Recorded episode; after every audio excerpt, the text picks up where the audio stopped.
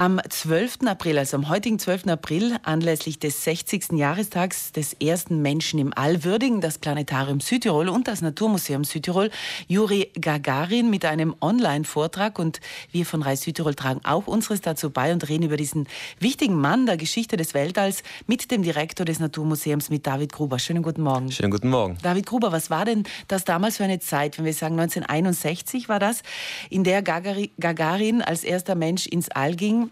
Vielleicht eine kleine Einordnung, damit man versteht, was damals denn äh, für eine Zeit oder ja, ja, war. Im Prinzip befinden wir uns mitten im, im, Kalten Krieg. Es war die Zeit, in der sich zwei Supermächte, das politische System dieser zwei Mächte äh, gegenüberstanden, einmal der Kapitalismus auf der Seite der Amerikaner und der Kommunismus auf der Seite der Sowjetunion.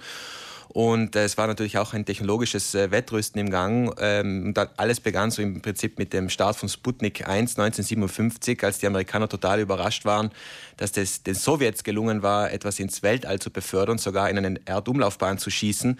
Und das, das führte dann zu diesem sogenannten Sputnik-Schock. Also die waren halt total äh, überrascht. Und das war sozusagen der Auftaktschuss äh, für, dieses für dieses Wettrennen ins Weltall. Und man muss eben sagen, dass die Sowjets in dieser Zeit immer so die Nase voran hatten. Ja? Also äh, die, es waren auch die Sowjets, die äh, abgesehen von Sputnik auch die, das erste Lebewesen in eine Erdumlaufbahn geschossen haben. Das war die Hündin äh, Laika, bald mal nach im Sputnik 1.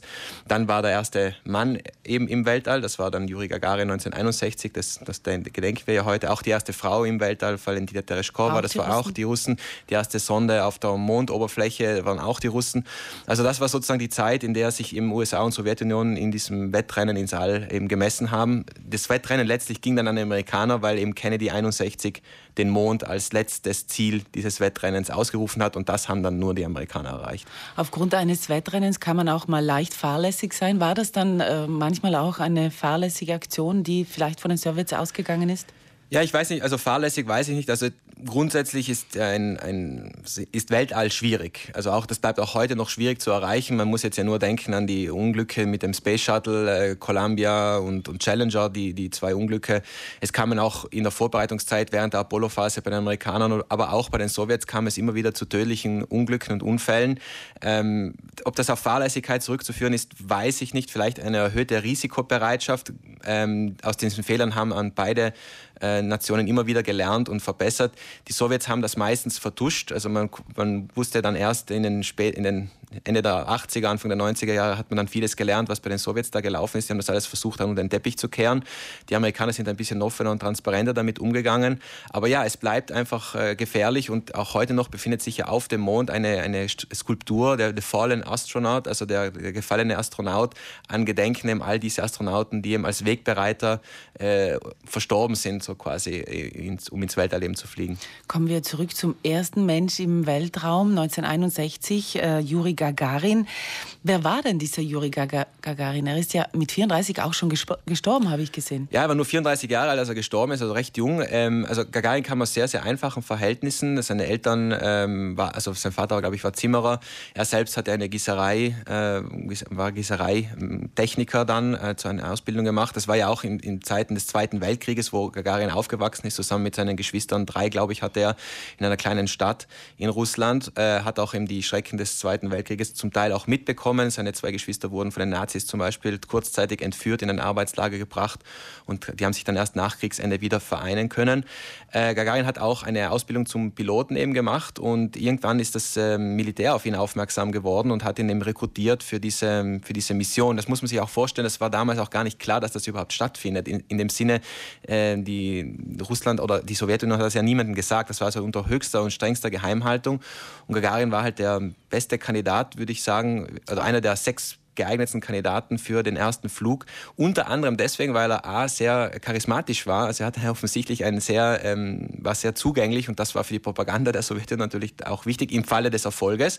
Und zweitens war er auch relativ klein gewachsen. Also er war nur 1,57 glaube ich groß und die Kapseln der damaligen Zeit, die waren halt sehr, sehr klein und äh, die, die Leute durften auch nicht eine gewisse Größe und ein gewisses Gewicht überschreiten. Also er war, äh, nicht nur deswegen, also er war schon auch recht abgebrüht in, in, in sehr schwierigen Situationen immer sehr ruhig ruhig und, und war und sehr, sehr aufmerksam, sehr begabt eigentlich, so wie aus den Berichten das hervorgeht. Also ein sehr kurzes, aber intensives Leben. Er ist aber dann nicht äh, aufgrund eines Weltraum Genau, also der, der, Flug war ja sehr erfolgreich von Start bis Landung. Die 108 Minuten, die er in der Erdumlaufbahn sich befunden hat, die waren also eigentlich ohne Probleme. Gagarin hat auch selbst, soweit ich verstanden habe, nichts wirklich gesteuert. Das war alles von Grund auf gesteuert. Er hat also nie die Kontrolle der Raumkapsel in der Hand gehabt.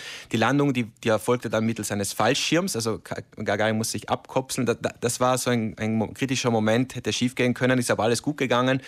Äh, Gagarin ist dann letztlich später gestorben äh, bei einem Flugzeugunglück zusammen mit einem äh, Kosmonautenfreund von ihm in der MiG, einer MiG-15, einem Kampfflieger. Das sind sehr komische Umstände gewesen. Auch heute, soweit ich verstanden habe, nicht ganz klar, wie das letztlich passiert ist. Es handelt sich wohl um ein rasches Ausweichmanöver, die die beiden durchgeführt haben, um einen Wetterballon auszustellen. Und äh, die Maschine kam dann ins Strudeln und äh, die beiden sind dann tödlich verunglückt.